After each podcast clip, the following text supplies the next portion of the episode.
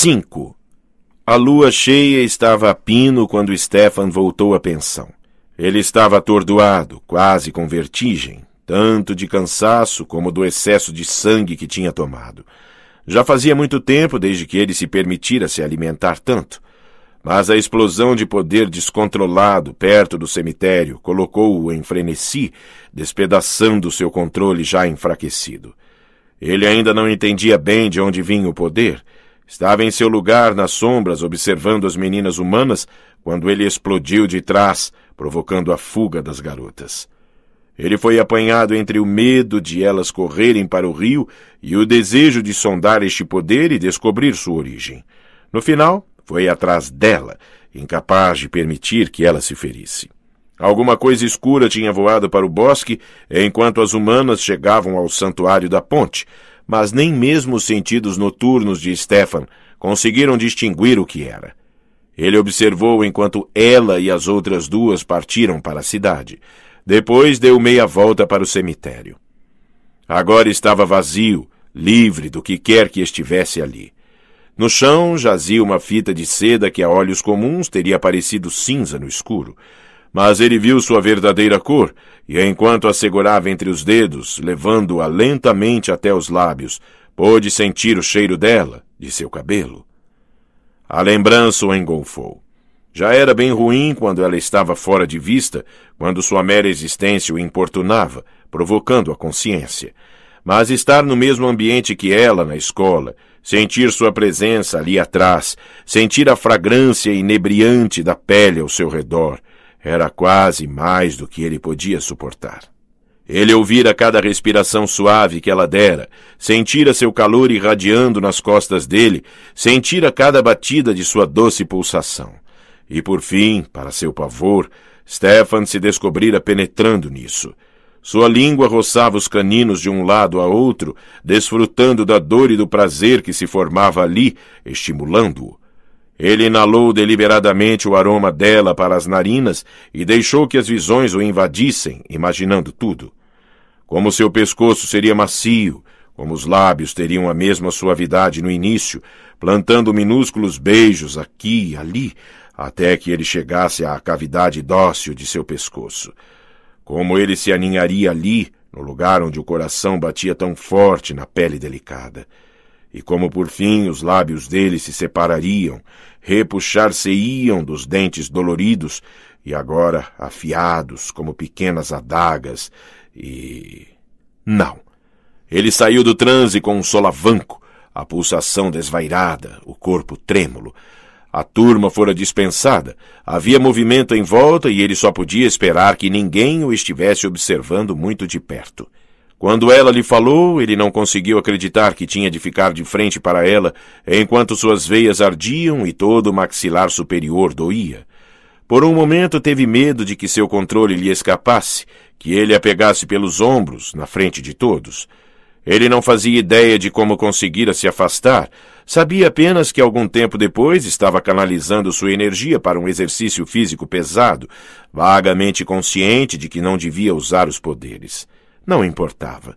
Mesmo sem eles, Stefan era muito superior aos meninos mortais com os quais competia no campo de futebol americano. Sua visão era mais aguçada, reflexos mais rápidos, os músculos mais fortes. Agora levava um tapinha nas costas e a voz de Matt soava em seus ouvidos. Meus parabéns! Bem-vindo ao time! Olhando aquele rosto sincero e sorridente, Stefan foi tomado de vergonha. Se você soubesse o que eu sou, não sorriria para mim, pensou ele, impecável. Eu ganhei esta competição de vocês, ludibriando-os. E a menina que você ama, você a ama, não é? Agora está em meus pensamentos. E ela continuou em seus pensamentos, apesar de todos os seus esforços para bani-la esta tarde.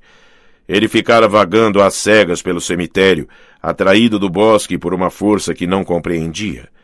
Depois de chegar lá, ele a vira, lutara consigo mesmo, lutara com a necessidade, até que o impulso do poder fez com que ela e as amigas fugissem.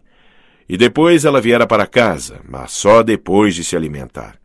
Depois de perder o controle. Ele não conseguia se lembrar exatamente como tinha acontecido, como deixara que acontecesse. Essa chama do poder começara, despertando coisas dentro dele que seria melhor manter adormecidas. A necessidade da caça, o anseio pela caçada, pelo cheiro do medo e o triunfo selvagem da morte. Já fazia anos, séculos, desde que ele sentira a necessidade com tanta força. Suas veias começaram a arder como fogo, e todos os seus pensamentos ficaram vermelhos. Ele não conseguia pensar em nada, a não ser no gosto acobreado e quente, na vibração primordial do sangue. Com essa excitação ainda graçando dentro de si, ele deu um passo ou dois atrás das meninas. Era melhor nem pensar no que poderia ter acontecido se ele não tivesse sentido o cheiro do velho. Mas enquanto se aproximava do final da ponte, suas narinas inflaram com um odor pungente e distinto de carne humana. Sangue humano. O elixir definitivo, o vinho proibido, mais inebriante do que qualquer bebida alcoólica, a essência ardente da própria vida. E ele estava tão cansado de reprimir a necessidade. Houve um movimento na margem sob a ponte, enquanto uma pilha de trapos velhos se agitava, e no instante seguinte Stefan pousou graciosamente, como um felino, ao lado dele. Sua mão se estendeu e puxou os trapos, expondo o rosto rugoso que pestanejava no alto de um pescoço esquelético. Seus lábios se repuxaram. E depois não houve som algum, somente o deleite. Agora, enquanto subia trôpego a escada principal da pensão, ele tentava não pensar nisso e não pensar nela, na menina que o tentara com seu calor, com sua vida. Era ela que ele verdadeiramente desejava, mas de agora em diante ele devia dar um fim a isso, devia matar quaisquer desses pensamentos antes que eles começassem para o bem dele e para o bem dela. Stefan poderia ser o pior pesadelo da menina e ela nem sabia disso. Quem está aí? É você, rapaz? Uma voz desafinada e áspera chamou. Uma das portas do segundo andar se abriu e uma cabeça grisalha espiou. Sim, senhora. Senhora Flowers. Desculpe-me por tê-la perturbado. Ah, é preciso mais do que um piso rangendo para me perturbar. Trancou a porta? Eh, sim, senhora. A senhora está segura? Muito bem. Precisamos ficar seguros aqui. Nunca se sabe o que pode estar lá fora nesse bosque, não acha? Ele olhou rapidamente para a carinha sorridente, cercada pelos fiapos de cabelo grisalho, os olhos brilhantes e velozes. Haveria algum segredo escondido neles? Boa noite, senhora. Boa noite, rapaz. Ela fechou a porta. Em seu quarto, ele caiu na cama e ficou deitado, encarando o teto baixo e inclinado. Em geral, ele ficava inquieto à noite. Não era sua hora natural de dormir. Mas esta noite ele estava cansado. Consumia muita energia enfrentar a luz do sol, e a refeição pesada só contribuiu para sua letargia. Logo, embora seus olhos não se fechassem, ele não via mais o teto caiado acima dele. Fragmentos aleatórios de lembranças flutuavam por sua mente. Caterine, tão linda naquela noite, perto da fonte, o luar brilhando prateado em seu cabelo de ouro. Que orgulho ele tinha de se sentar com ela, ser o único que compartilhava seu segredo. Mas você não pode sair ao sol. Eu posso, desde que use isto. Ela ergueu a mãozinha branca e o luar reluziu no anel de lápis lazuli. Mas o sol me cansa muito. Nunca fui muito forte. Stefan olhou para ela, para a delicadeza de suas feições e a leveza de seu corpo. Ela era quase tão frágil quanto um vidro aquecido e repuxado. Não, ela nunca teria sido forte. Eu sempre adoecia quando era criança, disse ela com delicadeza, os olhos no jorro de água da fonte. Da última vez, o médico finalmente disse que eu morreria, Lembro-me de meu pai chorando e me lembro de estar deitada em minha cama grande, fraca demais para me mexer. Cada respiração era um esforço demasiado. Eu estava tão triste por deixar o mundo e sentia frio, tanto frio. Mas o que aconteceu? Acordei no meio da noite e vi Gudrun, minha criada, parada perto de minha cama. Depois ela deu um passo para o lado e vi o homem que ela trouxera. E tive medo, o nome dele era Klaus e eu ouvi o povo do vilarejo dizer que ele era cruel. Gritei para Gudrun me salvar, mas ela se limitou a ficar parada ali, olhando. Quando ele tocou meu pescoço com os lábios, pensei que iria me matar. Ela parou. Stefana fitava com pavor e compaixão, e ela lhe sorriu de um jeito reconfortante. Afinal, não foi tão terrível. Senti um pouco de dor no início, mas isto rapidamente cessou. E depois a sensação era de fato agradável. Quando ele me deu o próprio sangue para beber, me senti forte pela primeira vez em meses. E depois esperamos juntos pelo amanhecer. Quando o médico veio, nem acreditou que eu era capaz de me sentar e falar. Papai disse que era um milagre e chorou de novo de felicidade. Seu rosto se toldou. Terei de deixar meu pai em breve. Um dia ele perceberá que, desde aquela doença, eu não fiquei nem uma hora mais velha. E jamais ficará? Não. Este é o assombro nisso, Stefan. Ela o olhou com uma alegria infantil. Eu serei jovem para sempre e nunca morrerei. Pode imaginar? Ele não podia imaginar de outra forma além de como Caterine era agora. Linda, inocente, perfeita. Mas no início você não achou assustador? No início, um pouco. Mas Gudrun me mostrou o que fazer. Foi ela quem me disse para mandar fazer este anel com uma pedra que me protegeria do sol. Enquanto eu estava deitada na cama, ela me trouxe bebidas densas e quentes. Mais tarde, ela levava pequenos animais que seu filho caçava. E gente, não? Stefano ouviu seu riso. É claro que não. Posso ter tudo o que preciso com uma pomba. Gudrun disse que se eu desejar ser poderosa, devo tomar sangue humano, pois a essência vital dos humanos é mais forte. E Klaus costumava insistir nisto também.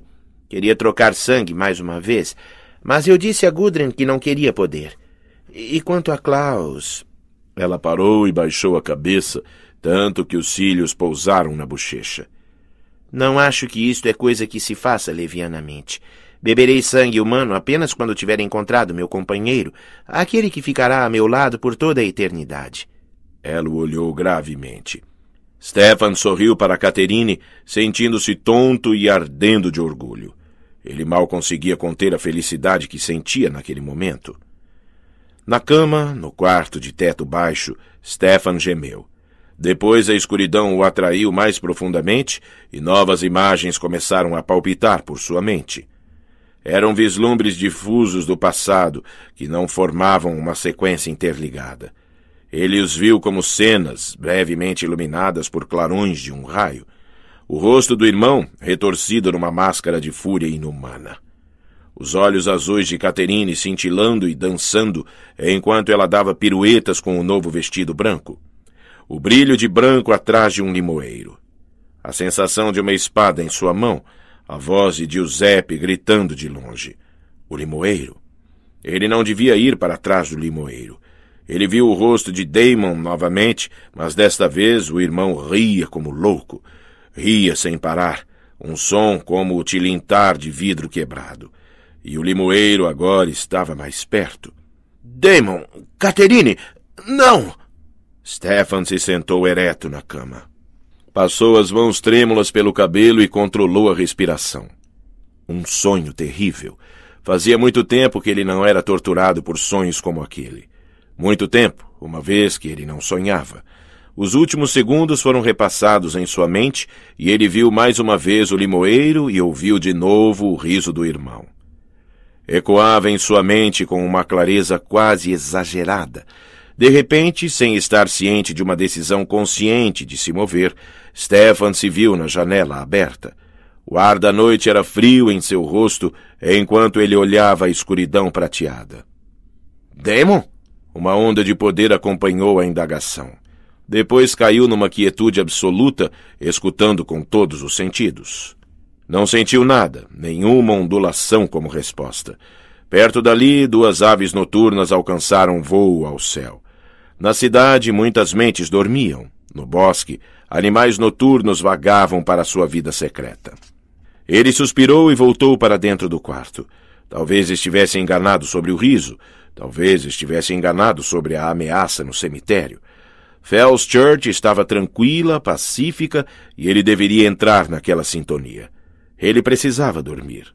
5 de setembro, na verdade, início de 6 de setembro, cerca de uma hora. Querido diário, eu devia voltar para a cama logo.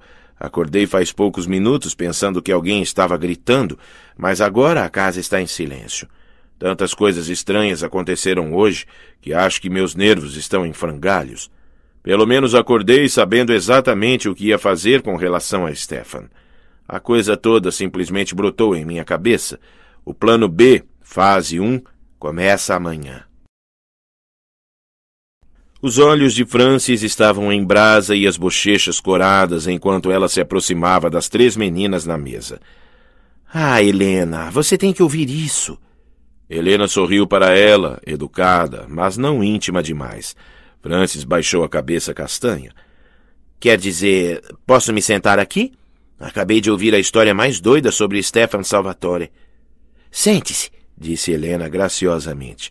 Mas, acrescentou ela, passando manteiga num pãozinho, não estamos muito interessadas na novidade, não. Vocês. começou Francis.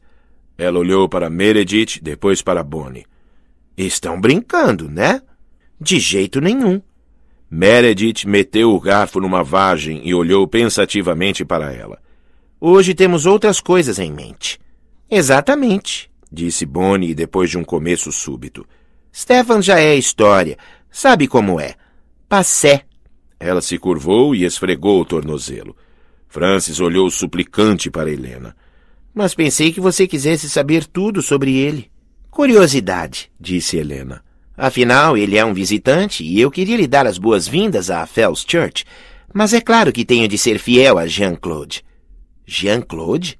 Jean-Claude, disse Meredith, erguendo as sobrancelhas e suspirando. Jean-Claude. Bonnie fez eco com disposição. Delicadamente, com o polegar e o indicador, Helena pegou uma foto na mochila. Aqui está ele, na frente do chalé onde ficamos. Logo depois ele me trouxe uma flor e disse: Bom, ela sorriu misteriosamente. Eu não devia repetir. Francis encarava a foto. Mostrava um jovem bronzeado, sem camisa, parado na frente de um arbusto de hibisco e sorrindo timidamente. Ele é mais velho, não é? disse ela com respeito. Vinte e um. É claro, Helena olhou por sobre o ombro, que minha tia jamais aprovaria. Então vamos guardar segredo dela até a formatura. Nós temos trocado correspondência escondido. Mas que romântico! Francis suspirou. Eu nunca vou falar nada, prometo. Mas sobre Stefan. Helena lhe abriu um sorriso superior. Se é, ela disse, para ter um prato europeu, prefiro francês a italiano, sempre. Ela se virou para Meredith. Não é verdade? Ah, é, é sempre. Meredith e Helena sorriram com malícia, depois se viraram para Francis. Não concorda? Ah, sim, disse Francis apressadamente. Eu também. Sempre. Ela sorriu maliciosamente para si mesma e assentiu várias vezes enquanto se levantava e partia. Quando ela se foi, Bonnie disse desconsolada: Isso vai me matar. Helena, eu vou morrer se não ouvir a fofoca. Ah, isso eu posso lhe contar, respondeu Helena calmamente. Ela ia dizer que há um boato por aí de que Stefan Salvatore é drogado. É o quê? Começou Bonnie, depois deu uma gargalhada. Mas isso é ridículo. Que drogado no mundo se vestiria daquele jeito e usaria óculos escuros? Quer dizer, ele faz o que pode para chamar a atenção. Sua voz soalhou e os olhos castanhos se arregalaram. Mas pode ser mesmo por isso que ele age assim. Quem ia desconfiar de alguém tão óbvio? E ele mora sozinho, é cheio de segredos. Helena, e se for verdade? Não é, disse Meredith. Como sabe disso? Porque fui eu que comecei a espalhar o boato. Ao ver a expressão de Bonnie, ela sorriu e acrescentou. Helena me disse para fazer isso. Ah! Bonnie olhou com admiração para Helena. Você é má. Posso dizer às pessoas que ele tem uma doença terminal? Não, não pode. Não quero nenhum tipinho Florence Nightingale fazendo fila para segurar a mão dele. Mas pode dizer às pessoas o que quiser sobre Jean-Claude. Bonnie pegou a foto. Quem era ele mesmo? O jardineiro. Era louco por esses hibiscos. Também era casado, com dois filhos. Que pena, disse Bonnie com sinceridade. E você disse a Francis para não contar a ninguém sobre ele. É verdade. Helena olhou o relógio. O que significa que lá pelas ah, duas horas a escola toda já vai saber, né? Depois da aula, as meninas seguiram para a casa de Bonnie. Foram recebidas na porta da frente por um latido estridente, e quando Bonnie abriu a porta, um pequinês muito velho e muito gordo tentou escapar. O nome dele era Yantzi, e era tão mimado que ninguém, a não ser a mãe de Bonnie, o suportava. Ele mordeu o tornozelo de Helena quando ela passou. A sala era escura e abarrotada, com um monte de móveis exagerados e cortinas pesadas nas janelas. A irmã de Bonnie, Mary, estava lá, tirando uma touca de seu cabelo ruivo ondulado. Ela era só dois anos mais velha do que Bonnie e trabalhava na clínica de Fells Church. Ah, Bonnie, disse ela. Ainda bem que voltou. Oi, Helena. Oi, Meredith. Helena e Meredith disseram oi. O que foi? Você parece cansada? disse Bonnie. Mary largou a touca na mesa de centro. Em vez de responder, ela fez uma pergunta. Ontem à noite, quando você chegou em casa muito perturbada, onde disse que tinham ido mesmo? Lá pela. lá pela ponte Wickery. Foi o que pensei. Mary respirou fundo. Agora escute aqui, Bonnie McLaugh. Você jamais vá até lá de novo, especialmente sozinha e à noite. Entendeu bem? E por que não? perguntou Bonnie confusa. Porque ontem à noite alguém foi atacado ali. É por isso. E você sabe onde encontraram o sujeito? Bem na margem, debaixo da ponte Wickery. Helena e Meredith a fitaram, incrédulas, e Bonnie segurou o braço de Helena. Alguém foi atacado debaixo da ponte? Mas quem foi? O que aconteceu? Não sei. Hoje de manhã, um dos funcionários do cemitério o viu deitado ali. Acho que era um sem-teto e provavelmente dormia debaixo da ponte quando foi atacado. Mas ele estava semi-morto quando o levaram à clínica e ainda não recuperou a consciência. Ele pode morrer. Helena engoliu em seco. Como assim, atacado? Quero dizer, falou Mary distintamente, que a garganta dele quase foi decepada. Ele perdeu uma quantidade incrível de sangue. No início pensaram que podia ser um animal, mas agora o Dr. Lowen disse que foi uma pessoa. E a polícia acha que quem quer que tenha feito isso está escondido no cemitério. Mary olhou para cada uma delas, a boca numa linha reta. Então, se vocês estiveram perto da ponte ou no cemitério, Helena Gilbert, essa pessoa podia estar ali com vocês. Entenderam? Não precisa mais nos assustar, respondeu Bonnie com a voz fraca. Já entendemos, Mary. Muito bem. Ótimo. Os ombros de Mary arriaram e, cansada, ela esfregou a nuca. Vou ter que me deitar um tempinho. Eu não pretendia ser tão ranzinza. Ela saiu da sala. Sozinhas, as três meninas se olharam. Podia ter sido uma de nós, disse Meredith baixinho. Especialmente você, Helena. Você foi para lá sozinha. A pele de Helena formigava, o mesmo alerta doloroso que sentira no antigo cemitério. Ela podia sentir o arrepio do vento e ver as fileiras de lápides ao seu redor. O sol e a Robert E. Lee nunca pareceram tão distantes. Bonnie, disse ela lentamente, você viu alguém ali? Foi o que quis dizer quando disse que alguém esperava por mim? Na sala escura, Bonnie olhou sem entender para Helena. Do que você está falando? Eu não disse isso. Disse sim. Não disse não. Eu nunca disse isso. Bonnie, disse Meredith, nós duas ouvimos. Você encarava os túmulos antigos e depois disse a Helena: Não sei do que vocês estão falando. E eu não disse nada. A cara de Bonnie estava franzida de raiva, mas havia lágrimas em seus olhos. Não quero mais falar nisso. Helena e Meredith se olharam, desamparadas. Do lado de fora, o sol se escondeu por trás de uma nuvem.